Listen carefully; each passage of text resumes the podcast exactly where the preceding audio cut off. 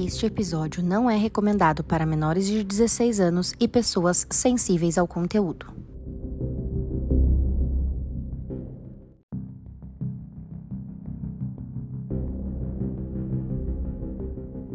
Bom dia, boa tarde, boa noite. Estamos começando mais um episódio do podcast A Casona de Vidro, um podcast de mistério que é dividido em três partes, cada parte feito por uma das meninas.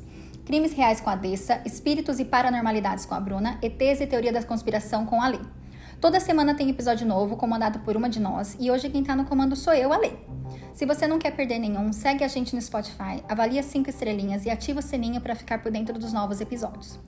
E não esquece de ir lá no nosso Insta, arroba Casona de Vidro, e já segue, porque toda semana a gente posta vídeos, fotos e outras curiosidades sobre os episódios. Bom, agora chega de papo e vamos começar esse episódio. Começou. Começou. Começou. Toda semana agora vai ter musiquinha? Parte 2. Parte 2, hein, gente? Como é que vocês acharam? Como é que vocês estão depois da parte 1? Olha, eu, eu nas minhas confissão, confissões. Nas minhas confissão? Confissão. confissões nos stories do Instagram. Eu confessei para os nossos ouvintes nessa semana, durante nos stories. Eu falei que eu ia ouvir três vezes para entender e eu cumpri o que eu falei. Eu, eu realmente ouvi três vezes. Então eu acho que agora eu vou acompanhar melhor. Vamos E ver. se você não me quebrar de novo? Não, eu acho que eu acho que a parte de quebrar já foi. Agora a gente só Tá. vai conversar sobre as coisas que vão acontecer supostamente no futuro. E você, Desse? Eu queria dizer que eu não tive tempo pra pensar nisso, porque eu não posso pensar nos problemas do mundo, se eu já tô muito preocupada com meus. Então tá bom. Mas não, eu acho que. Não tanto do que eu pensei, mas eu achei que o pessoal surtou. Se você for ver, tipo, a quantidade de comentários no Spotify, nas fotos das mídias, as mensagens que a gente tem Direct. recebido. De Falando em direct. comentário, falar aqui sobre um comentário que a gente recebeu lá no Insta, da nossa ouvinte, arroba Tata Alves Oficial. E ela perguntou: será que seria possível que a Dolores está enganando a gente? Está se aproveitando dessa história Eu do Nostradamus para forjar uma tradução fictícia e vender livros? E aí eu tenho alguns pontos para considerar, eu quero conversar sobre isso um minuto. Boa. Primeiro, sim, eu acho perfeitamente possível a gente, né, ela ser uma pessoa que inventou tudo isso e acabou. Como é que eu vou saber? Não tem como saber. Eu não coloco minha mão no fogo por ninguém. Eu sei que ela é uma pessoa respeitada no mundo da hipnose. Eu sei que, pelo que eu busquei na internet, eu não achei nenhuma, é, sabe assim, nenhuma acusação, nenhum escândalo, nada a respeito dela. Nunca vi nada de mal a respeito dela. E é isso, eu sei que essa técnica dela tem as suas falhas, porque eu já conversei com pessoas que praticam hoje a técnica que ela ensina. E é isso. Outra coisa, é, vai que ela conseguiu contato com alguma outra coisa e ela não sabe. Vai que alguma outra coisa enganou ela. Que ela, ela tá achando que ela tá falando com o Nostradamus e ela tá falando com alguma outra coisa. Uma entidade, um ser, espírito. No um- episódio da Annabelle, a gente falou sobre isso. Lembra que a boneca enganou as Entendeu? meninas? Eu não sei. Vai que, vai que ela realmente achou que tava falando com o Nostradamus e tá falando com outra coisa e ela não sabe. Pode Sim, ser também. sim. É uma possibilidade. Outra coisa, tem. Quando você vai lendo os livros, tem várias passagens onde, por exemplo, ele, ele corrige o francês dela. Sim. Ele fala de coisas que estão no mapa na época de 1500 que ela não tinha nenhuma ideia. Então, tem um pouquinho de, de corroboração ali quando você lê o livro. Obviamente, eu não consegui trazer tudo isso, porque, né, não dá pra eu trazer três livros em dois episódios de uma hora, mas tentei o máximo possível. E se ela tá falando a verdade, a coisa fica bem estranha. E um outro ponto é que chega uma hora que você não sabe se a Dolores está contando as coisas pro Nostradamus e ele tá anotando, ou quem vem primeiro, o ovo, o ovo ou a galinha. Tipo, se esse livro for verdade, a coisa é bem bizarra. Mas eu não sei. Então eu vou deixar aqui o seguinte: esses episódios são sobre uma série de livros. E a gente trouxe aqui para entretenimento e curiosidade. A gente não tá falando que é verdade, eu não tenho como saber. E eu deixo o julgamento para cada um, certo? Certo. Certo. Então vamos recapitular bem ra- rapidamente o episódio anterior. Vamos. A gente conversou sobre esses livros que chamam Conversas com Nostradamus, que foram escritos por uma hipnoterapeuta chamada Dolores Cannon, que supostamente conseguiu contato com Nostradamus através de uma pessoa que está em transe. O Nostradamus também entra em transe, os dois conversam lá no universo, sei lá eu na onde que eles conversam, e ele vai traduzindo o que ele realmente quis dizer, e assim vai, tipo um telefone sem fio. Segundo ele, a gente está vivendo nesse momento os tempos de problemas, que vai vão ser vários conflitos, vários problemas, que vão ser seguidos por uma era que vai ter uma ditadura militar política e ideológica terrível, comandada por uma pessoa que ele chamou de terceiro anticristo, não é a gente que tá chamando. E aí a gente terminou o episódio com um checklist de umas coisas que a gente achou que era parecida pra gente tentar identificar quem que é o anticristo. E agora eu vou trazer algumas coisas um pouco mais aprofundadas sobre o que, que vai acontecer antes, durante e depois dos tempos do anticristo. Vocês estão preparadas para esse momento brisa parte 2, a missão, a volta de quem nos foram? Não! Sim! Então vamos lá. Bom, eu vou começar falando alguns, algumas quadras, ou alguns momentos que ele fala um pouquinho mais sobre o anticristo, porque eu falei algumas coisas, mas eu não dei muita informação. Então vamos lá. Bom, Centúria 2, quadra 3. Pelo calor solar sobre o mar, de negro ponto os peixes quase cozidos, os habitantes locais os comerão quando Rhodes e Gênova precisarem de provisões. Diz que em tempos futuros haverá armas terríveis e maravilhosas. E um desse tipo de armas é como trazer um pedaço do sol para a Terra, em sua intensidade e poder. Eu só ia tentar adivinhar. Desculpa. Adivinha? Aquecimento global. Hiroshima, Nagasaki. Não. Ele diz que em tempos futuros haverá armas terríveis e maravilhosas, e um tipo dessas armas é como trazer o sol para a Terra, com sua intensidade e poder. Sempre que uma dessas armas é detonada, a destruição se espalha por quilômetros ao redor.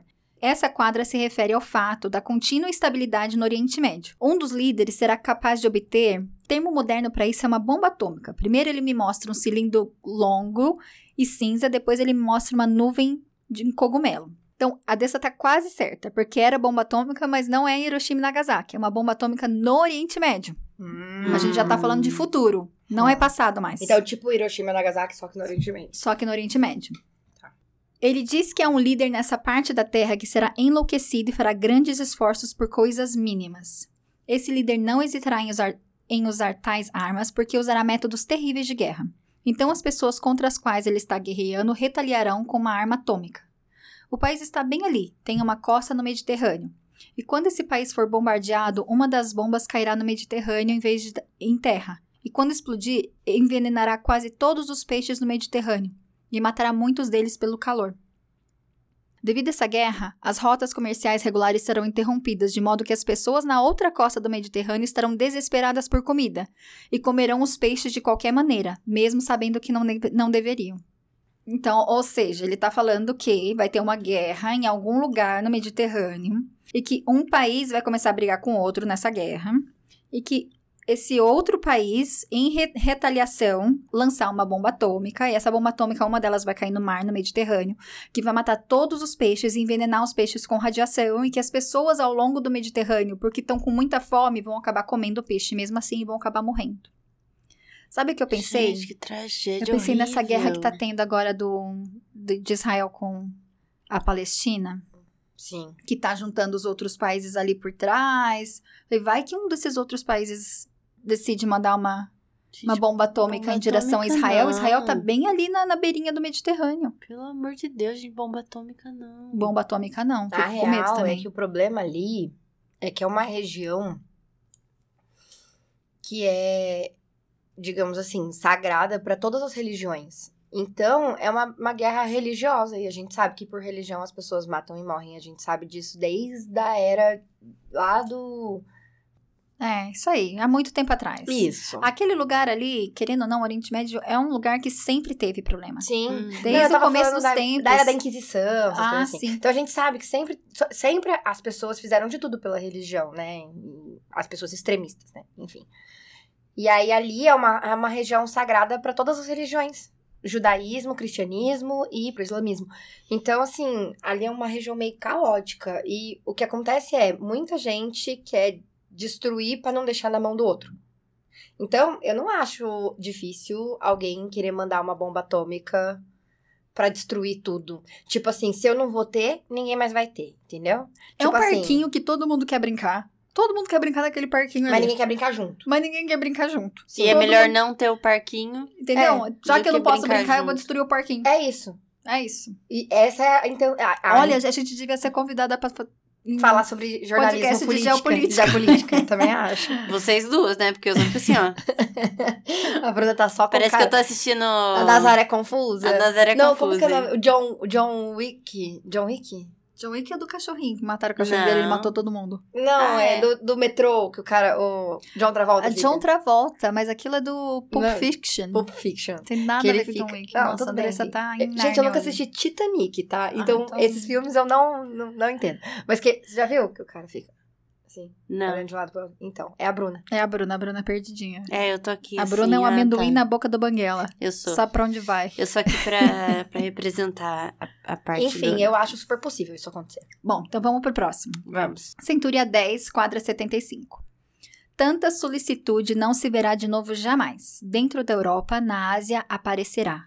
Uma liga saída do grande Hermes, e sobre todos os reis do Oriente crescerá. Isso é difícil de identificar. Nossa, eu não... Eu vou Pera, lê de novo. Tanta solicitude não se verá de novo jamais. Dentro da Europa, na Ásia, aparecerá um da liga saído do grande Hermes, e sobre todos os reis do Oriente crescerá. Falei bonito agora, hein? Falou. Não? então vamos lá. Essa quadra está conectando as futuras mudanças no equilíbrio político causadas pelo anticristo com o desenvolvimento de um sistema filosófico no final do século XX. Os pensadores esperavam que esse sistema se firmasse no mundo industrial, mas seu principal bastião é o continente asiático. O anticristo, embora do Oriente Médio, se aproveitará dos aspectos dessa filosofia que permitem o controle completo de uma população. Mas ele será capaz de trabalhá-lo de uma maneira que subirá ao poder e dominará todo o continente asiático antes de tentar dominar o resto do mundo. O que significa o nome Hermes? Ele está dizendo que há muitas pessoas que seguirão esse sistema filosófico e elas acreditarão que têm as interpretações verdadeiras do que os seus pensadores estavam imaginando. Suas escritas comunicarão com eles, portanto, tornando grandes Hermes. Hermes se refere a um dos deuses gregos que estava encarregado da comunicação. E a parte ele crescerá acima de todas as potências do Oriente, o homem entre esses muitos se destacará acima deles e chegará ao poder devido às suas manipulações em diferentes instituições no poder político e ideológico. Ou Hum. seja, É. Manipulação de ideologia. manipulação de ideologias. Ele vai tudo, tudo ele, ele é o, o Nostradamus chama ele de a língua de ouro. Porque ele fala que ele é muito capaz de en- engabelar todo mundo. Sabe aquele pessoa Da lábia. Hitler. da lábio? Ele, ele compara Sim. muito com Hitler. Sim. Ele, tanto é que o Ele Hitler fala que o segundo é o segundo o anticristo. Uhum. Que ele fala que é mais ou menos o mesmo personagem que vai se repetindo na história. E a gente tá no momento agora do terceiro. Então, quando a gente pensa nele, a gente tem que lembrar do Napoleão, do Hitler, essas pessoas, como eles agiram. Ele fala muito que esse cara, esse anticristo, vai ter acesso a documentos privados sobre o, o Hitler. Ele vai ser obcecado com isso, porque ele vai ser obcecado em descobrir aonde foi que o Hitler errou para ele não errar.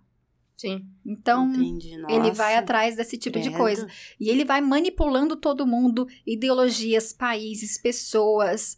Vocês vão ver Que até. foi o que Hitler fez? Ele manipulou o sentimento de patriotismo. Sim. O Hitler, ele pegou aquele sentimento bonito que é o patriotismo, manipulou isso de uma forma para as pessoas enxergarem aquilo de uma forma completamente deturpada, para usar aquilo a favor do que ele acreditava.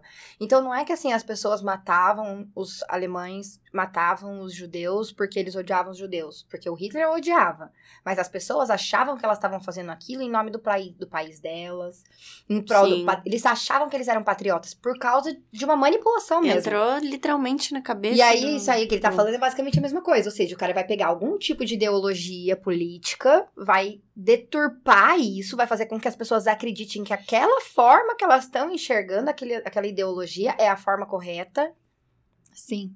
E vão achar que elas estão fazendo uma coisa boa. Quando na verdade não estão. Quando na verdade elas estão fazendo o que o anticristo quer. Sim. Estão ajudando a acabar com o mundo. Bom, vamos lá. Centúria 8, quadra 77. O anticristo bem cedo aniquilará os três. 27 anos de sangue durará sua guerra. Os heréticos mor- mortos, cativos, exilados. Seu corpo humano, água vermelha, arrasará a terra. Ele fala que isso se refere ao anticristo. Aqui, Ele vai morrer. em algum momento vai, que ele não é eterno.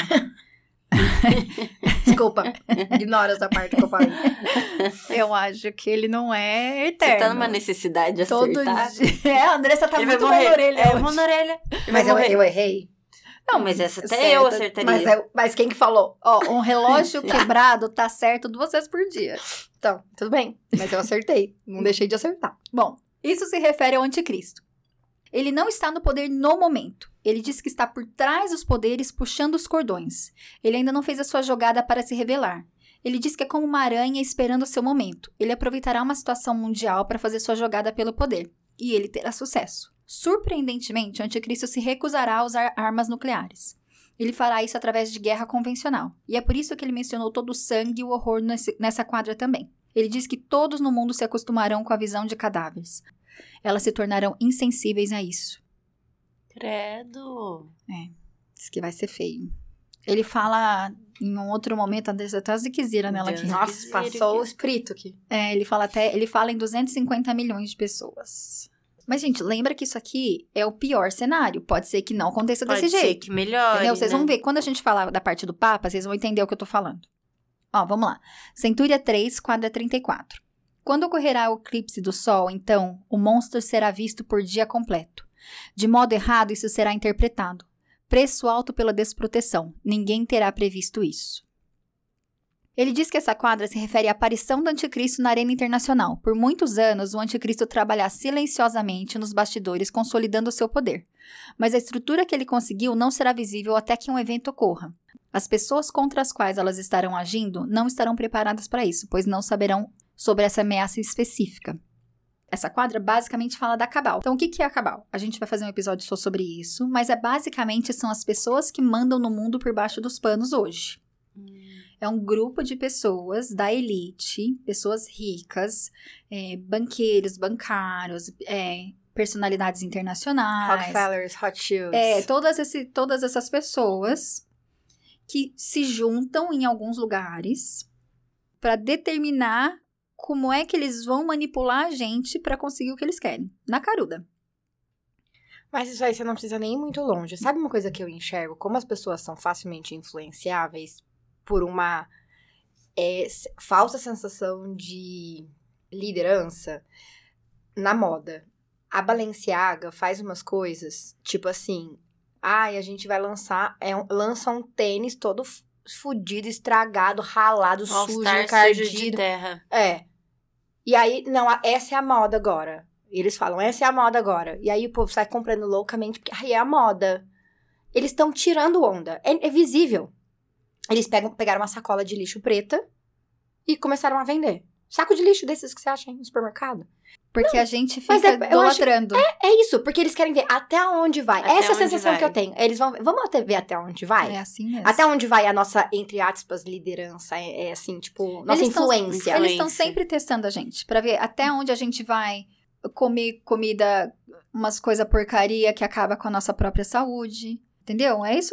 Tem Mas eu todos os que- lugares. É, devem estar testando o limite do ser humano. todos os em lados. todos os sentidos de qualquer lado que a gente olhar, né? Então, E aí, o anticristo vai usar essa, esse povo da Cabal. A princípio, eles vão achar, ah, ele é um da gente. Ah, ele é parte do time. Mas ele vai dar um tomé neles e vai acabar dominando o mundo sozinho. Vamos falar sobre os papas? Os três vamos, últimos papas? Fiquei bem curiosa com isso. Então tá. Então eu trouxe três quadras sobre, uma sobre cada papa, pra vocês escutarem. João Paulo, o Bento XVI e, o agora Francisco. Então vamos começar do, do João Paulo. Centúria 8, quadra 46. O celibato vai morrer três léguas de Roma. Os mais próximos, dois fugir do monstro oprimido. Quando Marte vai ocupar seu trono horrível, o galo e a águia, França e os três irmãos. Ele diz que o Papa atual estará em uma de suas muitas viagens quando morrer. Ele estará longe do Vaticano em uma das suas viagens quando sua vida chegar ao fim. Isso acontecerá no momento em que o anticristo começará a se movimentar a exercer o seu poder. Dois cardeais mais próximos ao Papa perceberão o perigo de sua igreja e se fecharão no Vaticano para tentar proteger do que está por vir. Então, o monstro oprimido é o anticristo? Esses eventos começarão no final de sua vida. Ele morrerá quando isso começar a acontecer, ou seja, o Papa João Paulo. Ele diz que é por isso que só há mais dois papas até a destruição da igreja. Ela, isso foi uma surpresa. Então, a maioria das profecias sobre o anticristo acontecerá depois da morte do atual papa. Diz que nenhum papa durará muito. Ele diz que o papa atual será assassinado. Ele é um bom homem e sinceramente está buscando a paz. Mas ele deseja a paz mundial, de modo que ele estará trabalhando contra algumas facções do poder estabelecido dentro da igreja romana. Devido a esse assassinato do atual Papa, haverá muita agitação e tumulto em Roma, e ele diz que o próximo Papa também não durará muito. E aqui vale a gente lembrar que o João Paulo II, para quem não lembra, sofreu vários atentados contra a vida dele. O mais famoso foi em 81, que foi no dia 13 de maio, no final da primavera, como ele falou. Só que foi em Roma, não foi longe de Roma. Foi em Roma, ele estava na Praça São Pedro. E existe uma outra coisa, que é chamada de Bojinka Plot, que foi um, um super plano para matar o Papa. Em 93 e 95 esse plano veio. E várias tentativas frustradas contra a vida do Papa, uma tentativa Podia frustrada. fazer um episódio sobre Sobre isso. Bruna. Ô, Bruna, não, desça, porque esse. Nossa, achei. Eu, esse eu de queria 81 saber, é, um, é um crime não resolvido. Ninguém super sabe. Assim, tem, tem, assim, tem uma pessoa, mas depois você dá Tá. uma olhada. E aí, esse- esses outros dois mandados contra a vida dele foi supostamente a mando da Al-Qaeda. Ele não morreu disso, tá? Ele não foi assassinado. Então, É isso que eu ia esse- falar, não lembro que ele, ele, foi não foi assassinado. Então, foi isso que eu falei pra vocês. O que o, o Nostradamus fala, essas previsões, é uma possibilidade. Tentaram, não conseguiram. Ele acabou morrendo de, de causas Uhum. naturais. É o que ele faz, ele vê as coisas, mas não é nada 100% claro, né? Nada Exatamente. 100%... Não, e o, a- a- o destino, o futuro. O destino não. O futuro ele não tá gravado a ferro Não. e fogo. É, né? ele vai Tipo assim, as coisas podem acontecer como, Como a Lê falou, tem uns nós que não tem como soltar. Tem umas coisas que Mas ele tem fala. Tem coisas, como a gente vai chegar lá, sei lá eu. Você gostou do vídeo que eu deixei lá no Instagram com o Adorei, Bárbara. áudio? Sobre essas coisas cíclicas que a gente tava falando, eu até tava conversando com um seguidor nosso também. Hoje a gente tá cheio de falar de Eu seguidores, adoro né? falar com eles. O Otney, eu tava conversando com ele esses dias, né? E aí ele tava falando sobre essa questão de- do mundo ser cíclico, né? E aí eu falei, não sei se vocês viram, tá tendo uma das maiores secas na Amazônia, né? Sim. E aí a água baixou tanto que ficou exposta umas rochas que estavam muito para baixo d'água, cheio de gravuras pré-históricas, tipo, que o povo fez umas imagens na pedra. Ou seja, isso significa que a água já esteve naquele limite em algum momento da Uhum. vida. Então, tipo assim, vai saber se, aqui, se a água só não voltou pro estágio original ou se já teve uma seca grande dessas em algum momento. Centúria 1, quadra 4. No mundo lá será feito um rei, que terá pouca paz e uma vida pequena. Neste momento, o navio do papado será perdido, governado ao seu maior detrimento. Ele diz que, embora esse- essa quadra tenha significados múltiplos, o principal que você precisa estar ciente é que se refere ao Papa que virá entre o Papa atual e o último Papa. Ele terá um reinado curto. Ele diz que alguns dos erros políticos cometidos por esse Papa facilitarão o último Papa a ser uma ferramenta do Anticristo. E aí o Papa Bento XVI, ele ficou só oito anos no poder. Ele não foi assassinado, ele não foi morto, mas ele renunciou. Uhum. E foi um choque, nem- a gente não... Era uma coisa que você não ouvia falar, o É, Papa não- renunciar. Lembra? Foi um choque ele Foi. renunciar. Que ano que foi mesmo? Ai, A gente, não era, a gente era novinha, É, acho que a gente era eu tipo adolescente, Eu acho. não anotei isso. Não, não tem problema. Eu acho que deve ter sido comecinho dos anos 2000. Foi, foi por aí. Porque, Porque eu, eu acho que o Papa do, do- do morreu- Papa Francisco. O João Paulo morreu, acho que 2001, 2002, se não me engano. Foi. Dá uma olhada aí, Bruna. 2013. 2013, errei longe. Ah, adolescente eu não era Não, mas ele saiu de- em 2013. Sim, ele Ou ele entrou em dois- 2013. Não, o ele primeiro renunciou. Papa a abdicar da função em 600 anos, citando uma saúde física e mental frágil. Exatamente. Ele falou que ele não tinha forças. Mas na verdade era por questões políticas, porque foi, ele foi um papa polêmico. Ele foi um papa super controverso. E eu lembro disso. Ele não tinha. Primeiro que a gente veio do João Paulo II, que foi era amado. Ele era uma figura muito carismática e muito forte.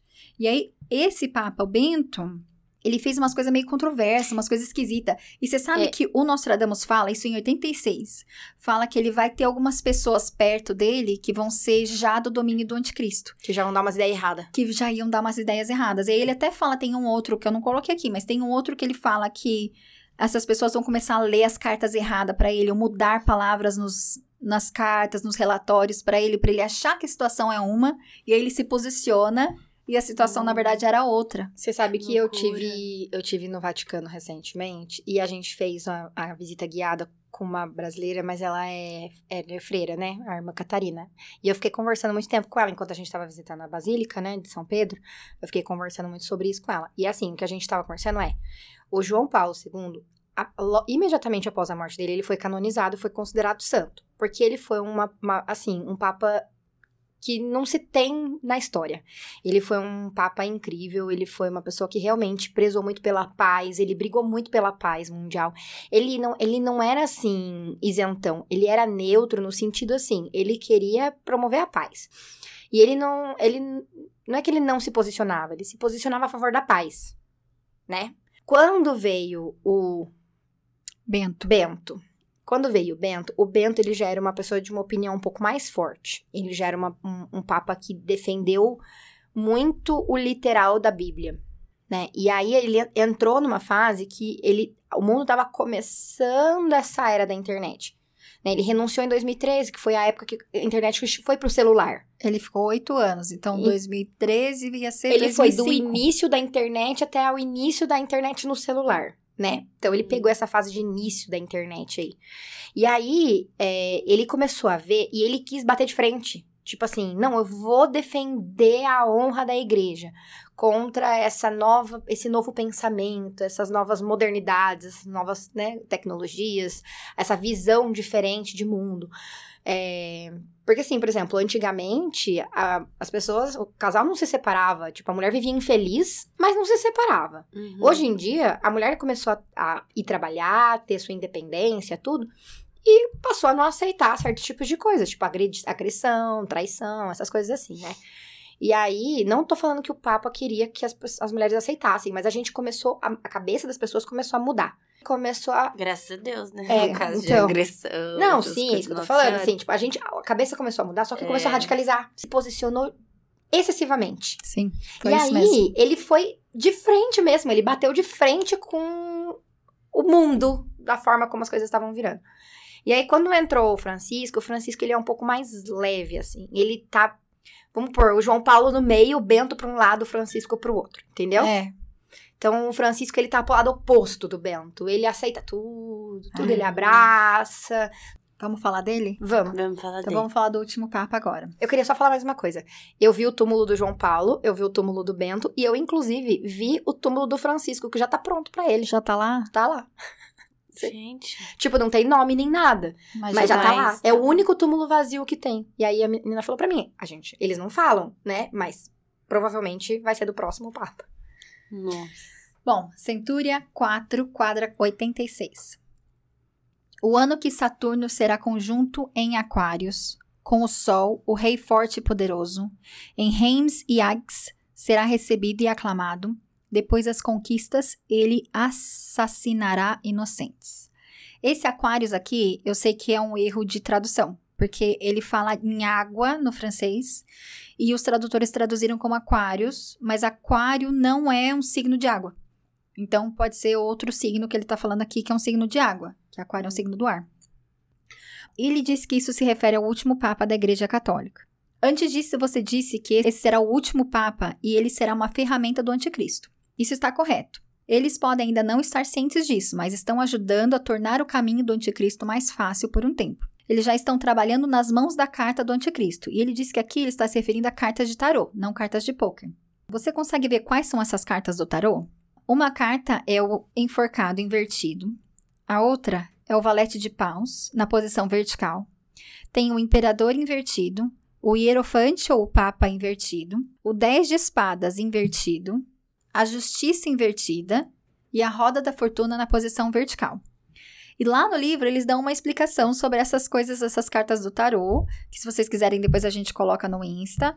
Mas eu queria não dar a explicação e perguntar se tem algum dos nossos ouvintes aí que é super familiarizado com tarô. Depois eu coloco todas as cartas que mostra quem é o anticristo, do último papa, do grande gênio e do Ogmius, de todos os personagens. Então a gente coloca lá no Insta. Através das cartas de tarô dá pra descobrir quem é isso? Ele fala que dá Dicas. dicas sobre a personalidade, as coisas que vão reger essa pessoa, como é que quais vão ser as grandes influências dessa pessoa através do tarô. E aí a Dolores pergunta pra ele: "Mas eu suponho que esse conhecimento de tarô é perigoso na sua época". E ele diz: "O conhecimento de tarô é perigoso na sua época também, mas você ainda não sabe disso". Ele afirma que o tempo de supressão está muito próximo e qualquer conhecimento que amplie a sua mente e faça as pessoas pensar será considerado perigoso. E aí ela fica meio nervosa e ele fala: mas você escolheu estar aqui nesse momento. Há agora uma proporção maior de almas antigas no mundo do que nunca antes, porque essas almas antigas serão necessárias para ajudar o mundo a sobreviver. Você encontrará em todos os lugares, nos lugares mais estranhos. As almas antigas estarão em comunicação entre si e elas ajudarão as pessoas a se manterem unidas e sobreviverem. Esse último Papa será francês? Ele acha que sim, mas não tem certeza. Ele sabe que esse homem vai ter uma pele mais morena e seu caráter pode ser comparado à carta de tarô, o Papa. Ele terá alguma deformidade física, ele não tem certeza se é um ombro meio torto, ou se é um pé torto ou alguma coisa na perna. Será um defeito congênito. Ele nasceu assim. Ele diz que esse homem de pele morena e olhos azuis entrou na igreja numa idade muito jovem, por desespero, porque sabia que nunca conseguiria uma garota para amá-lo e se casar com ele. Seus pais estavam envolvidos com o movimento nazista na França, e ele foi marcado por isso também, pois os outros garotos o chamavam de amante dos nazistas e coisas assim. E se não fosse pela maldade e insensibilidade das pessoas, ele poderia ter se tornado um bom homem, muito amável, mas como foi tudo distorcido, ele acabou se tornando uma ferramenta do anticristo. E, gente, eu não tô falando que o Papa Francisco é o último Papa, porque até porque ele não é francês e não tem a pele morena e não tem os olhos azuis. Ele é argentino, nascido de pais imigrantes que fugiram do regime de Benito Mussolini na Itália, então os pais dele também não eram nazistas. Então, várias coisas que ele fala aqui sobre o último Papa, esse Papa não tem. Então, não sei se é o Papa Mas Francisco. ele tem um problema no joelho. Ele tem um problema no joelho. Isso ele tem. Ele tem um. Ele fala que acho que é um reumatismo, né? Ele sempre tá com bengala, ele realmente tem esse problema no joelho. Então, não sei, gente. Não sei. Não tô falando que o Papa Francisco é o último Papa, não sei. Porque pra mim. É não... o que ele falou, não, foi, não é você. Não, mas Até então, porque você eu não é nem sei- Eu nem sei se bateu muito. Porque Não ele bateu. fala que é francês, com a pele morena, com o olho azul. Bom, gente, vamos falar de coisa boa agora? Vamos! Porque esse anticristo, por mais que ele seja horroroso, vai fazer todas essas coisas ruins, armas, que ele vai matar gente, que ele vai controlar, nananana, ele não vai ficar por muito tempo. Por trás de nuvens cinzas sempre tem um sol brilhando. Sempre tem um sol brilhando. Então vamos falar das pessoas que vão lutar contra ele? Vamos! Centúria 5, quadro 80. Ogmios de grande Bizâncio se aproximará. Rechaçada será a barbárica liga. Das duas leis e dos piratas cederá. Bárbaro e franco em perpétua briga. É que essa quadra em particular tem um significado múltiplo, parte alegórico, parte figurativo. Principalmente se refere ao resultado do tempo de dificuldades e à queda do anticristo. Ele disse que o coração da luta vai ser numa, naquela área cinzenta da Europa, onde você não sabe muito bem se você está na Europa ou se você está na Ásia. Ele diz que aqueles que lutam contra a força espiritual central estão automaticamente condenados a falhar mais cedo ou mais tarde, porque estão trabalhando contra a vontade da estrutura de todo o universo. Ou seja, ele está falando que o anticristo não vai ficar por muito tempo, porque o universo, quando você começa a lutar contra as forças do universo, seja qual for a sua religião, seja qual for a sua crença, o universo dá um jeito de corrigir. E que ele não vai conseguir, porque ele vai tentar ir contra essa força espiritual central e ele não vai conseguir. Ele vai conseguir por um tempo, mas vai chegar um ponto que ele não vai conseguir mais. Sabe como eu enxergo isso? A gente não tá no céu nem no inferno. A gente tá no terra. meio do caminho, né? Tipo. Então, aqui, tudo é, balança, é na balança, né? Tipo, a gente não tende pra. Às vezes um pouco mais pra um lado, às vezes um pouco mais pro outro. Mas não é que, tipo, eu não enxergo como um universo.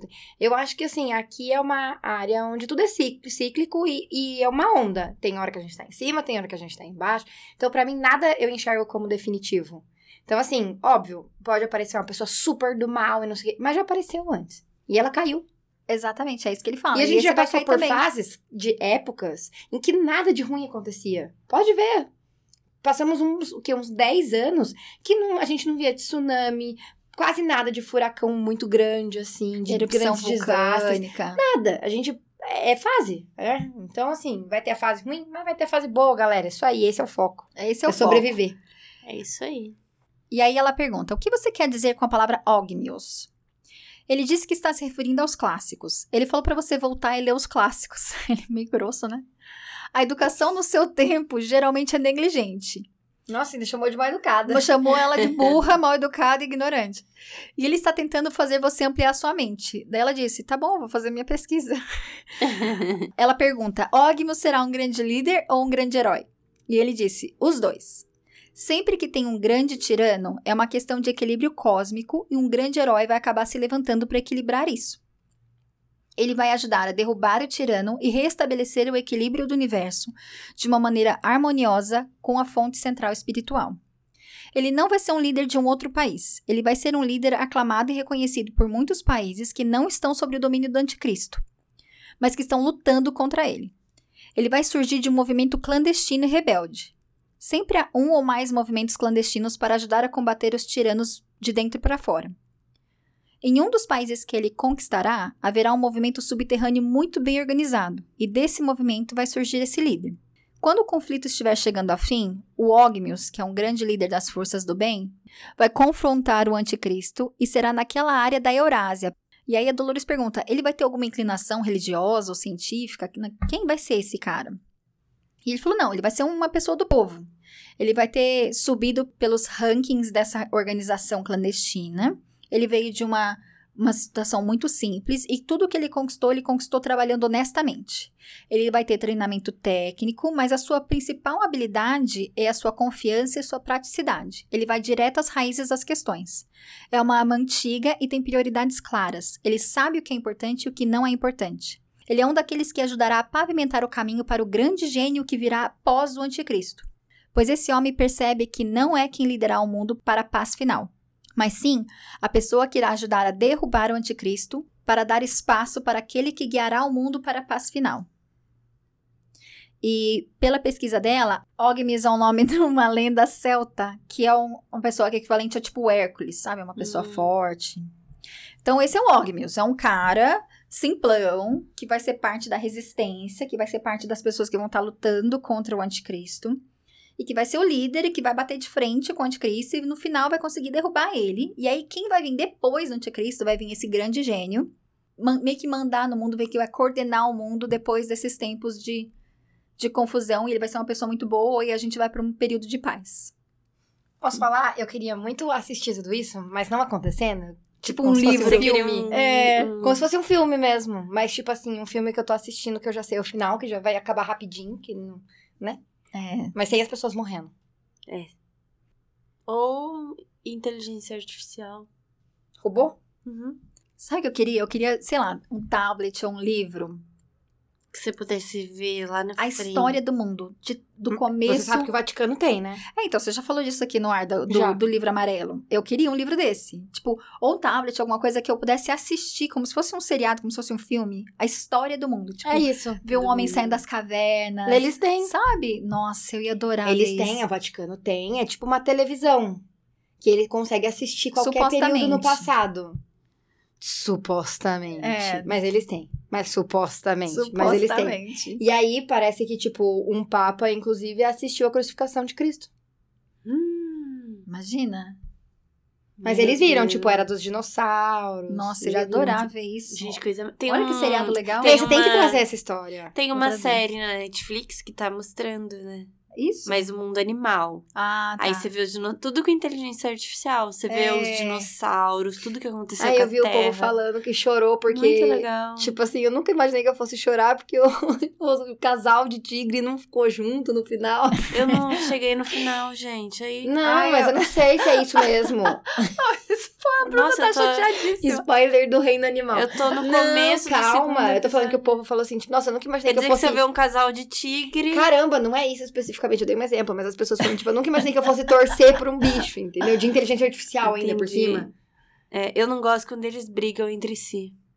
Não, você sai sanguinho. De, você gosta de paz no mundo animal. Em todos os mundos, pelo Ai, amor. Gente, vamos viver de paz. Vamos, vamos, gente. Vamos, vamos usar Deus, esse. Então, bora que eu quero guerra. Mentira, se você não. é o anticristo, você tá ouvindo esse podcast. Ai, com certeza, não, tá. não tá. seja mal. Seja bom. Seja do bem. A gente te dá um chocolate. Isso, seja do bem. Né? Faça não bem. faz isso tudo, não.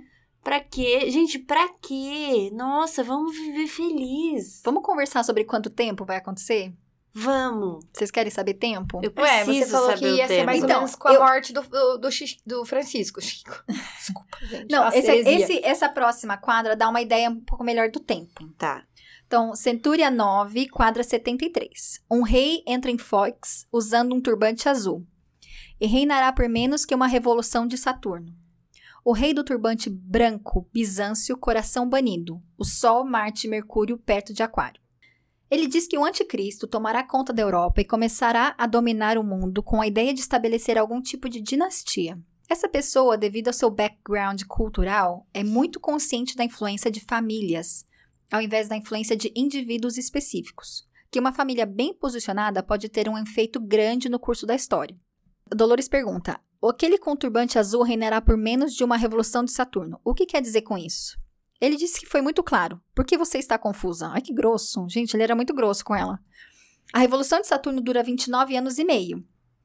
Ele disse que esse homem terá um efeito na história da Terra e estará em destaque, por assim dizer, por mais ou menos esse período de tempo. Tem um outro pedaço do livro que eles falam o seguinte: que todo o século XX em particular, mas em especial desde a Segunda Guerra Mundial, não tem sido particularmente muito pacífico. Ele se refere a isso como tempos do mal. Ou seja, desde a Segunda Guerra Mundial até o final do tempo de problemas, vão ser mais ou menos um século. A Segunda Guerra Mundial começou no final dos anos 30, começo dos anos 40. Ou seja, de acordo com isso, a gente vai ter esses tempos de problema até mais ou menos entre 2030, 2030 2040. a 2040, que vai ser o final dos tempos de problemas. Então, nós estamos agora aqui. Estamos chegando. Tá acabando. Mas ao mesmo tempo, você falou que o cara já deve ter uns 60 anos, não é? Uhum. Como é que ele. Ah, não, mais 20 anos. Mas dá. Oxe. Hum. Mas então já começou. Já começou. Ei, tá caótico. O mundo Olha tá o caótico. mundo como é que tá. Cheio de guerra. Tá caótico, gente. É, é isso. Ah, mas então a gente vai vai participar da paz? Eu quero participar da paz. Ah, gente, acho que mais os nossos filhos e nossas filhas vão ser mais o tempo de paz. Espera vai- aí, eu tenho só 30 anos. É, eu então, tenho mais que eu tô 20 anos tranquilo. Muito mais, eu tenho mais o Eu dobro. tenho mais mais que o dobro da minha 70 idade. anos. E vou viver até 100. Eu também. Então tá bom. ué. E vou viver até viver. 100 aqui sentadinha falando no podcast. Nossa. Interessante, né? Muito interessante. Então vamos aí até mais ou menos. E tem esse negócio da Agenda 2030, né? Que eles estão querendo empurrar na gente. Vai saber se não tem a ver. Sei lá, eu. Agenda, Agenda 2030. 2030. Vocês não ouviram falar nisso? Não, deixa pra outro episódio. Eu vou deixar para outro episódio. Não, mas brevemente. Não. Breve- Não, vou falar brevemente. Pelo amor de Deus, eu- por favor. Organizações como o Fórum do Banco Mundial, Hum. que é o World Economic Forum, que é uma coisa que eu não sei de onde surgiu. Tem um presidente que ninguém votou, sabe assim? Uhum. E é uma organização que é composta por muitas pessoas de dinheiro, influentes, e eles se reúnem de tanto em tanto tempo para conversar sobre o que, que eles acham que tinha que acontecer com o mundo. E eles estão agora batendo na tecla na Agenda 2030, que eles querem um monte de coisa para essa Agenda 2030. Então, até 2030 a gente tem que reduzir as emissões de carbono, até 2030 não pode mais comer carne, a partir de 2030 ninguém mais pode comer carne. Carro de petróleo, deixar tudo carro elétrico. E algumas coisas que eles falaram. Tem um clipe desse povo conversando nesse fórum, e eles falando assim que o objetivo é transformar tudo em tipo streaming, tipo Netflix. Uhum. Então, você não vai ter condição de comprar uma casa, e as casas estão ficando cada vez mais caras, tá cada vez mais difícil de uma pessoa Sim. normal conseguir comprar uma Mas casa. vai ter assinatura de casa, assinatura de É, carro. assinatura de casa é aluguel, meu bem. Ah, entendi. Hum. É. É o aluguel. Você paga assinatura de tudo. O carro eles vão começar a fazer por assinatura. Aluguel já tem. aluguel Já tem alugado. Mas assim, você compra o carro, mas as funções que vem no carro, tipo as coisas que vem no painel, já tem carro nos Estados Unidos que é por assinatura. Você assina ter o controle de bordo, ter o Waze lá no carro, é por assinatura. Entendi. Software no computador não tem mais um que você compra o software, tudo é por assinatura. A gente que usa as coisas aqui para editar é tudo por assinatura, tudo você paga anual. Você não lembra antigamente que a gente comprava o CD-ROM, era seu para sempre? Sim. Não existe mais. O Windows é tudo por assinatura. Eles estão querendo transformar tudo por assinatura e a frase que eles falaram é: você não vai ser dono de nada e você vai ser feliz. Ou seja, a gente vai ser tudo escravinho. Loucura, né? Uhum. Então vai, gente. Centúria 1, quadra 29. Quando o peixe que viaja em cima da terra e mar será lançado para cima e para a orla por uma grande onda, sua forma estranha, liso e horroroso, do mar os inimigos logo alcançam as paredes. Ele disse que a interpretação dessa quadra não pode ser levada a sério, não vai ser levada a sério por alguns que os veem. O peixe que voa sobre o terra e o mar, ele disse que ele encontra na mente desse veículo o termo OVNI. Após o tempo de conflitos, haverá um contato muito mais próximo com os poderes por trás dessas naves. Uma delas estará indo para uma base sub submarina e vai falhar e ser lançada na costa. Ele se refere às pessoas nos OVNIs como sendo inimigos? Ele disse que não, as pessoas os perceberão como inimigos porque estão assustadas, mas não vão ser os inimigos. Você já falou comigo antes sobre os outros e os observadores. Esse é um outro tipo? Ele disse que tem mais de um grupo de observadores por aí. Alguns deles têm boas intenções para a humanidade, outros têm motivos mais egoístas. E aqui, os outros e os observadores são nomes que eu já escutei em outros lugares também, não só aqui, se referindo a grupos de alienígenas, extraterrestres, seres intergalácticos, seres interdimensionais, eu não sei o que, que é. Não vou dar nome. Mas coisas que não são não humanos que estão por aí. Os outros é um grupo que supostamente teria ajudado a semear a vida na Terra. E os observadores são os jardineiros, quem cuidam das coisas, faz questão que a gente está de um jeito ou de outro, interferindo o mínimo possível, mas sempre aqui observando. Por isso que eles são chamados de observadores. E essa quadra é sobre ET. Eu tinha que trazer, né, gente? Claro. Como é que eu não ia. Não tem como não trazer essa quadra que fala de UFOs. E por sinal, vamos aproveitar que a gente está gravando hoje, no dia 22 de novembro. Ontem. 21. Dia 21. Saiu uma entrevista. De novembro de 2023. 2023. Obrigada, Andressa. Não sei nem que ano que eu tô. é, saiu uma entrevista no Joe Rogan, no podcast do Joe Rogan, que é o maior podcast do mundo. É a maior audiência de podcast do mundo. Aquele cara David Grush, lembra dele? Um cara que saiu um tempo atrás, que deu uma entrevista no Pentágono, ele fez um depoimento oficial no Pentágono, no Pentágono não, desculpa, no Congresso americano, falando que ele investigou as coisas e que realmente temos naves alienígenas. E, gente, essa entrevista está bombástica. Ele é. é ele fala por A mais B. Sim, existem outras naves. Nós temos naves é, guardadas, temos existem um push muito grande contra liberar essa informação, porque empresas particulares têm usado essa informação para liberar tecnologia no mercado. E ele fala os grandes avanços que a gente teve, principalmente em comunicação e tecnologia e tecnologia militar, vieram de Desses... estudar essas, essas máquinas, igual o episódio que a gente falou do Bob Lazar. Uhum. Para quem quiser entender, volta lá. E ele falou pro A mais B. Ele falou várias coisas. E ele é um alto membro militar. Ele era o cara que fazia lia os relatórios mais secretos pro presidente. Hum. Então ele é o cara que tem o nível de, de, de, segurança, de pessoa que pode acessar a informação mais alto que tem. Uhum. Então ele sabe ele dos tem Paranauê. uma credibilidade para estar tá falando o que tá falando, né? Ele Não é tá... qualquer um que tá falando tacou fogo no parquinho ontem, gente. Menina, ele ai, tacou é inglês, fogo né? no parquinho. vai acordar com a boca cheia de formiga. Que horror, se- Andressa. Você tá ameaçando a vida dele, Não, eu Andressa? não tô ameaçando, eu tô constatando um fato. Que pesado, né? Não, eu não tô ameaçando, eu tô constatando um fato. Que as pessoas não querem que David todo mundo... Grush, a Andressa tá indo atrás de vocês. É, vai Se você nessa. ficava esperto, cuidado. Gente, para, que daqui a pouco o homem aparece morto, vão jogar comigo.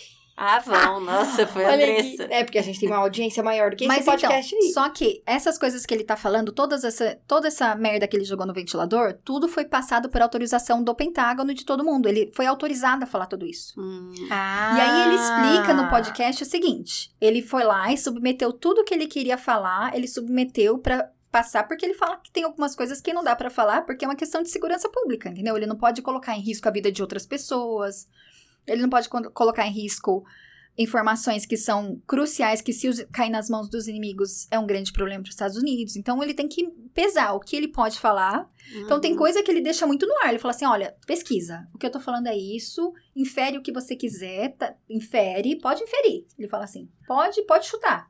Mas eu não posso falar por A mais B, entendeu? Hum, E tem coisa que ele fala por A mais B. E tudo que ele tá falando, esse cara, ele foi muito esperto quando ele fez essas coisas. Ele, ele enfiou a boca no trombone de uma maneira organizada e dentro da lei. Ah, entendi. Então, ele, não fala coisas que ele não pode falar. Tem muita coisa que eu queria que ele falasse que ele não fala, mas ele fala de S4, que é que a gente conversou no Bob Lazar, que é aquela. Ou seja, Bob Lazar realmente estava falando a verdade. Hum. Eu adoro aquele vídeo saiu. que o Bob Lazar falando. É, o amigo dele vira e fala assim. E aí, Bob, o que você tem de dizer sobre tudo isso que tá acontecendo a ele? Eu avisei. Mas ele avisou, gente, ele falou. E o David Grush também fala nessa entrevista que ele também comeu pão que o diabo amassou. Ameaçaram a família dele, ameaçaram a mulher dele. É isso que eu tô falando. Por isso que ele faz tudo dentro da lei. Uhum. Mas mesmo assim, vai, um louco não gostar do Ah, que ele sei falou. lá, eu- Não, eu não tava ameaçando ele, eu tava falando. que Ah, tem Andressa, gente louca por aí que é contra isso que ele tá Andressa, fazendo. não adianta querer agora. Você já falou. Como é que é o nome merda, já. dele? David Grush. David Grush. I'm coming for you. Aí, ó, Andressa. Vai, Brincadeira, boba, gente. Fica brincando assim. Fala É. brincadeira em inglês agora pra entender. I'm joking.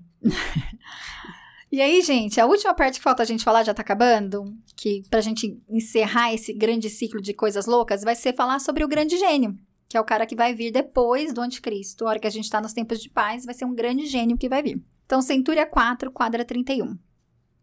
A lua... Desculpa, você falou do ET? Falei. O que, que você falou? Gente, eu... Eu falei dos observadores, dos outros, das pessoas que têm a base, dos ET que tem a base Do peixe que voa no do e no mar. mar. Nossa, gente, a Gente, Bruna eu teve um infarto. Eu não, eu não vi isso. Tá, enfim. Depois você escuta no episódio. Bruna. Tá, Quando sai o episódio, Eu achei, que você, tinha, eu achei que episódio, você tinha você vai contado do, do podcast e tinha pulado, entendeu? Não. Bruna, quando Tô saiu o preocupada. Sexta-feira, meio-dia, sai o podcast, querida. Você vai lá, você escuta. É por isso que ela escuta todos, porque ela viaja na Não, maionese. isso eu pego várias coisas que eu desligo. Posso ir? Pode. Centúria 4, quadra 31. A lua cheia da noite sobre a alta montanha, o novo sábio com o cérebro solitário vê, por seus discípulos convidados a ser imortal, olhos para o sul, mãos fingidas, corpos no fogo. Ele diz que o futuro vai ter esse homem, que vai ser um dos gênios mais elevados e mais desenvolvidos a aparecer na nossa história. Esse homem é um homem muito gentil e tomou a decisão de usar o seu gênio para ajudar as pessoas em vez de prejudicar a humanidade. Então ele vai estar sempre inventando e imaginando coisas que vão ajudar a humanidade. Uma das coisas que ele enxerga para ajudar a aliviar as misérias da humanidade na Terra são estações espaciais autossuficientes e autossustentáveis. Elas vão ser colônias espaciais e vão ser grandes o suficiente para serem vistas da Terra como pequenas luas. Outra coisa que ele enxerga é uma maneira de transplantar parte do seu gene e conhecimento para um tipo de computador orgânico. Ele desenvolve isso no mais alto grau possível para transferir o seu gênio, ou melhor, duplicar o seu gênio e seu conhecimento, de modo que ele ainda o tenha, mas também esteja nesse computador orgânico.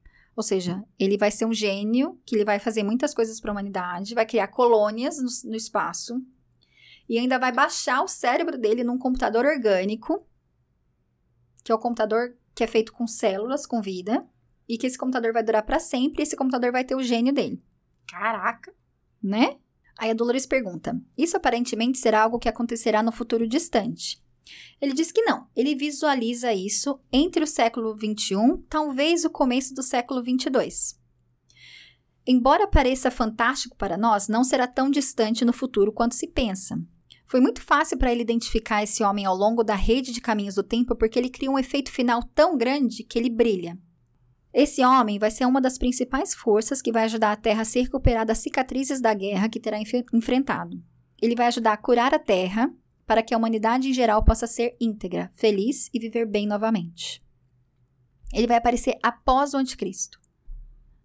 Então a gente não tem ele ainda. Ele Mas não ele- tá vivo ainda. Eu não sei se ele tá vivo ainda. Não Mas sei. ele tá, né? Deve ele tá. vem. Ele vem, vai vir. É, deve daqui tá. a 20 anos ele não nasceu ainda, ele vai ser o quê? Um adolescente? Não, pode ser que ele tá nascendo agora e ele vai ter seus 20, 30 anos no final dos tempos do anticristo. Então vamos lá, vamos falar mais um? Vamos. Centúria 9, quadra 65. Ele se transportará ao extremo da lua, onde será conduzido e colocado sobre terra estranha. O fruto não amadurecido será causa de grande escândalo, ao outro grande louvor. Ele diz que isso se refere ao momento que o período de dificuldades acaba e o programa espacial será retomado e a exploração espacial será seriamente considerada. Isso tem a ver com o estabelecimento de colônias espaciais L5, as estações espaciais para a tentativa de fabricar coisas no espaço para durabilidade especialmente para o possível estabelecimento de uma base científica, talvez em Marte. Eu acho que o mais importante da gente entender aqui é que ele está falando que depois dos tempos de problema, a gente vai chegar numa parte que a gente vai estar tá desenvolvendo muito nossa tecnologia e a gente vai chegar a ter bases e colônias em Marte. Uhum. Ele fala que a energia solar é enviada primeiro para as estações espaciais, para coletar energia solar e transmitir à Terra como uma forma de energia limpa, praticamente gratuita, que as pessoas podem usar para viver, crescer sem causar problemas para a Terra no processo. Vai ser uma tecnologia muito avançada, pode ser que tenha alguns cristais envolvidos ou outros tipos de célula para coleta de energia solar. Então é isso, gente. Então, basicamente é isso. Vai ter o anticristo, o herói, o e herói o e o gênio. Vai vir problemas na Terra geológicos, vulcões, tananã. Depois vai ter o tempo de, do anticristo, que ele vai começar com manipulação política, social, ideológica, militar, bomba, tudo que ele pode para faz, fazer para tentar conquistar o mundo, ele vai fazer. Depois vai vir esse Ogmius, que vai ser parte da, das forças rebeldes, tipo Star Wars. Tipo Luke Skywalker. Uhum. E vai lutar contra esse anticristo de alguma maneira e vai ganhar. E aí vai ser a queda do anticristo. E depois da queda do, anticristo, a gente vai entrar num período de paz, muitas coisas boas, muitos avanços tecnológicos, Os ET vão chegar. colônias em Marte, os ETs chegando, energia limpa para todo mundo, sem causar danos para a Terra. A gente vai chegar numa parte finalmente de paz. Por. Não sei quanto tempo. Exatamente. Pelo menos uns 10 aninhos eu queria viver Não, nisso no aí. Não, é mais. Porque não é eu, não tem problema. Problema. Vai ficar Problema. pros filhos, tá? tá. Deixa eu ser um pouquinho narcisista. E egoísta. É egoísta, é. Eu quero uns 10 aninhos de paz, gente. Muito pesado esse, esse negócio aí. Não, vai dar tudo certo. Agora, eu não Não. sei, ele falou, ó, se vamos colocar 2040, vai. É Isso sim, em 2027 já não. já não causa Olha causa aqui, eu tenho dó de quem tá- já vai pegar o fim da vida nisso. Né? Porque assim, pra gente ainda tem a esperança de tudo melhorar e a gente vê os tempos de paz. Eu tenho dó de quem vai pegar o fim da vida, sabe? Tipo, embora daqui desencarnar de um jeito ruim. Mas o que eu queria ver... Mas volta. Tudo bem, volta, mas. Não, e tem outra coisa aqui que ele fala e que eu já escutei em outras, outros lugares, é essa questão de, do aumento das almas mais antigas ou de almas preparadas para esse momento. Então, as pessoas, as, as almas estão vindo para a Terra nesse momento de, de confusão justamente por causa disso, para ajudar. Para ajudar, ajudar todo mundo a evoluir. Então, mas as almas que estão vindo agora, assim, né? As suas Não- filhas talvez já sejam. É. É. Mas não o pessoal que já tá aqui faz muito tempo. Não, o entendeu? pessoal que tá aqui também. Tipo, essa galera de que já tem agora seus 70 anos, que esses próximos 20 anos, que vão ser o final da vida, tipo, 20, 30 anos, que, tipo, não sabe, entendeu? Não. É, a primeira onda de voluntários, se não me engano, nasceu nos anos 60.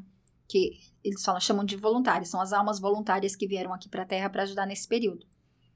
É, o, é nos anos 60, 70. É a primeira geração hippie, Sim. geração que veio daquilo. Nossas mães. É. E aí, as pessoas que falam sobre essas ondas de voluntários, que a Dolores tem também alguns livros sobre isso, fala que a primeira geração teve muita dificuldade de adaptar aqui, são pessoas meio antissociais, não quiseram casar, sabe assim, são, foram poucas almas que vieram, mas pra começar. E aí tinham muito problema, são pessoas que tinham muito problema de adaptação social, pessoas que acabaram ficando muito sozinhas, muito solitárias, tananã. Que já tava de saco cheio, Já tava tá- de boas lá, e aí mandaram de novo pra cá. Exatamente, de novo, mas de exatamente. novo. E aí, a segunda, terceira onda pra frente já estão um pouco mais adaptados. E aí são pessoas mais funcionais, que estão aqui. Que já fizeram um cursinho intensivo um pouquinho Exatamente. melhor. Não vieram no SUS. Eu tô. É, você quebrou eu. Com o quê? Minha cabeça. Não, gente, é isso. O que que vocês acharam? Eu curti. Eu curti pra caramba. Mas, nossa senhora. É, deu uma bugada. Tá uma bugadinha, Mas né? menos do que da primeira vez. Mas no final... É, É, que eu porque achei agora que vocês- já tava vacinadinha, né? Não, agora. é. Já tava Mas- É, a meio- primeira foi um pé no peito. Primeiro, eu nunca tinha nem ouvido falar. Então, Ah, eu imagina, pra mim foi uma coisa muito. Mas eu nunca tinha Oi? ouvido detalhes. Eu sabia que Nostradamus Ah, tá. falava sobre o fim do mundo. É, e você vê Mas que ele que não é o- fala sobre fim do mundo. Não, é o fim do mundo que a gente conhece, na verdade. Exatamente. É o É, fim do faz sentido. Seria uma quebra com. Mas olha, se você for pensar, tá na hora também, né? Porque eu acho que, principalmente de acordo com isso que eu falei pra vocês que o David Grush falou e outras informações que eu tenho, tem tido um, um, um atraso na humanidade de maneira sistemática. Você quer ver uma coisa? Lembra da ovelha Dolly? Sim. Quantos mil anos foi a ovelha Dolly? Nossa, faz tempo. Nunca mais se falou nada sobre clone. Já para pensar? Uhum. Ninguém tá clonando nada. Aham, deu certo e aí eles pararam? E parou. Ah, tá. Duvido. Que parou, entendeu? Tem muita coisa que tá sendo escondida da gente. Uhum. E é isso que o David Grush fala no- na entrevista, que ele fala que a- o motivo pelo qual ele fez isso, ele saiu, botou a boca no trombone, e, e correndo risco com a sua família, com tudo, foi justamente por causa disso, que ele falou que ele tá de saco cheio. Ele falou que tá de saco cheio, tem coisas que a gente poderia estar fazendo, avanços na, na medicina, avanços na aeronáutica, energia limpa, tanta coisa que a gente podia estar fazendo e que não tá sendo feita por ganância, por segurar de Uhum. propósito. E é por isso que eu falei o negócio dele, entendeu? De a vida dele tá sob risco. Porque, tipo assim, você acha que a- essas coisas não chegam na gente por causa de quê? Mas, Por causa de gente poderosa, influente, que não tem interesse de todo mundo saber, porque aquilo, conhecimento é poder. E assim, o cara tá disseminando um conhecimento que as pessoas ricas e influentes não querem. Mas quem tá ganhando dinheiro com essa tecnologia reversa, você acha que quer que todo mundo saiba? não, não quer.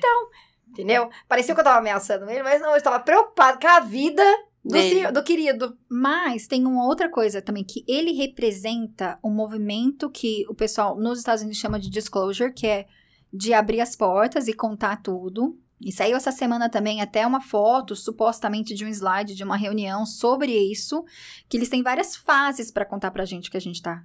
Então, a primeira, a primeira fase acaba esse ano, no final desse ano, eu acho que é por isso que ele saiu essa entrevista. Isso é tudo coordenado, Andressa. Isso aí não é da cabeça dele. Sim. Entendeu? Isso aí é- é um plano muito maior de algumas pessoas que fazem parte desse do segredo que não querem mais segredo. Então, tem gente dentro do segredo que não aguenta mais o segredo e tá querendo contar, e tem gente que quer manter o segredo. Então, tem batalhas internas lá. E o pessoal que quer contar o segredo pra gente, que quer nos contar que existe vida fora, fora da Terra, e ele fala até que ele não sabe se é interdimensional, se é de outro planeta ou de outra galáxia, ele sabe que não é humano. É não humano, ponto Uhum. não é de ninguém. E Sabe, ele sabe, só não quer ele não contar. pode falar, mas que ele tá lá. Porque se eles têm vivo, Porque ele falou, o que ele falou foi o seguinte, igual o Mi Biobens de Preto, que tem o ZT trabalhando fazendo café. ele falou sobre isso, ele falou assim, ele falou pro Joe Rogan, a gente nesse momento não tá preparado pra entender o que que é. Ele falou que tem a ver com consciência, que tem a ver com coisas da física que a gente ainda não tá preparado pra entender o que que é. Que não é tão simples quanto vem de outro planeta direto aqui, entendeu? A coisa é muito mais complexa do que a gente consegue entender nesse momento. Então tá sendo, a gente está sendo preparado para receber essa informação Tá. devagar, aos poucos. Então, eu vou contando pra vocês aqui tudo que vai acontecendo, que eu estou acompanhando Por assiduamente. favor, Conta mesmo. E vou contando pra vocês, mas a gente está sendo preparado pra receber essas informações. É isso. Bacana. Bacana. Curti. Você curtiu? Curti pacas. Você curtiu? Eu curti. Então, todo mundo curtiu. E é, É, isso. agora tá vocês vão lá e vão curtir também. Curte nosso Instagram. Ah, É. marqueteira. Curtiram, curtem o nosso Spotify. Curtem. Nosso Curtam. Curtam nossa página no Spotify. Isso. Cinco estrelinhas. Cinco estrelinhas. Ativa o sininho. É isso E mesmo. manda um E comentário. é isso, gente. Esse já foi muito longo. Gostei. Eu Gostaram? adorei. Então tá bom. Achei É isso. Fica assim, então. Fica Ad- assim, então. Adeus. Adeus. you